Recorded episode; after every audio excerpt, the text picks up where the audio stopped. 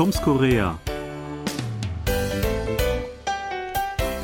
Das neue Jahr ist noch keine sechs Wochen alt, da steht schon wieder ein Jahreswechsel an. An diesem Samstag wird das Neujahr nach dem koreanischen Mondkalender gefeiert. Es ist vermutlich das wichtigste Fest, nicht nur in Korea. Die Feiertage beginnen schon am Freitag und dauern bis Montag. Uns steht also ein richtig langes, entspanntes Wochenende bevor. Entspannt natürlich nur dann, wenn man sich nicht den Reisestress antut, denn zum Jahreswechsel fahren die Koreaner traditionellerweise in die alte Heimat, wo die ganze Familie zusammenkommt. Ausgebuchte Züge, kilometerlange Staus und überfüllte Autobahnraststätten gehören wieder zur Normalität, ganz wie vor der Corona-Pandemie. Gefeiert wird das kommende Jahr des blauen Drachen. Was bedeutet das und auf welchen Traditionen beruht es? Sprechen wir heute darüber. Sebastian, habt ihr vielleicht andere Pläne zu dem Zeitpunkt als nur zu Hause auf dem Sofa bleiben? Äh, also zu Hause auf dem Sofa bleiben bestimmt nicht. Äh, verreisen oder so etwas auch nicht. Das liegt daran, dass wir kurz vorher ähm, also zurückkommen von einer Reise und dann werden wir es etwas ruhiger angehen lassen. Normalerweise stünden dann äh, Verwandtenbesuche auf dem Programm oder äh, die Familie kommt zu uns. Äh, so etwas äh, gehört immer dazu zu den langen Feiertagen und dann nutzen wir die Zeit auch gerne für Kinobesuche oder dergleichen. Also man, man äh, genießt schon die Freizeit, aber verreisen würde ich an solchen Tagen eher nicht.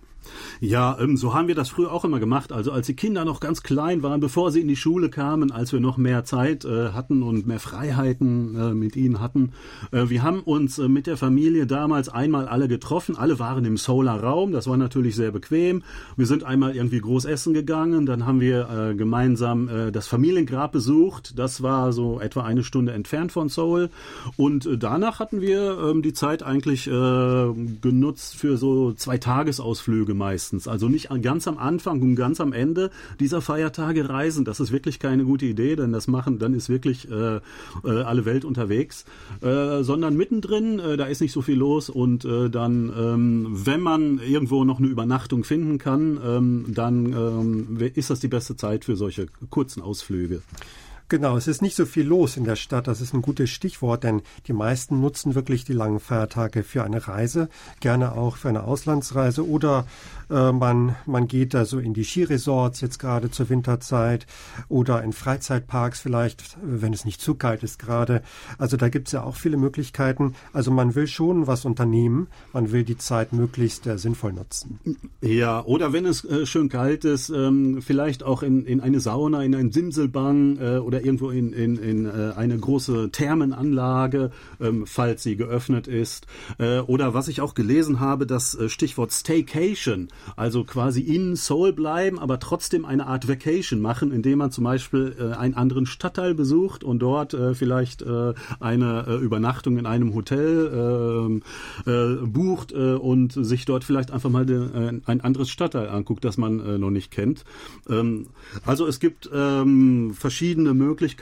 Ähm, ich selber ähm, werde wahrscheinlich ein bisschen sportlich mich betätigen, denn mein ähm, Fitness-Gym hat geschlossen zu den Feiertagen und dann werde ich halt, bin ich wohl gezwungen, falls es nicht zu kalt ist, ein bisschen draußen joggen zu gehen und äh, dabei die Natur mal wieder ein bisschen zu erleben.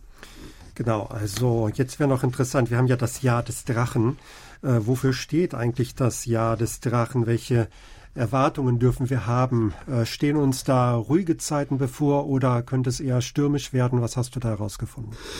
Ja, ähm, der Drache ist ja die einzige mythische Kreatur im chinesischen Tierkreis und äh, ste er steht für Glück und Chancen. Er ist eigentlich ein gutmütiges Wesen, ganz anders als in der europäischen Tradition. Ähm, also äh, was wir erwarten können, ist vielleicht ein Jahr voller Vitalität, Kreativität, Leidenschaft und Mut. Eigentlich sind das alles äh, positiv besetzte ähm, Begriffe und ähm, man kann wirklich nur hoffen, äh, dass äh, etwas äh, Positives auch bei rauskommt. Ja, Glück und Chancen, das klingt natürlich äh, wunderbar. Äh, vielleicht sollten wir da mal Lotto spielen. Was meinst du?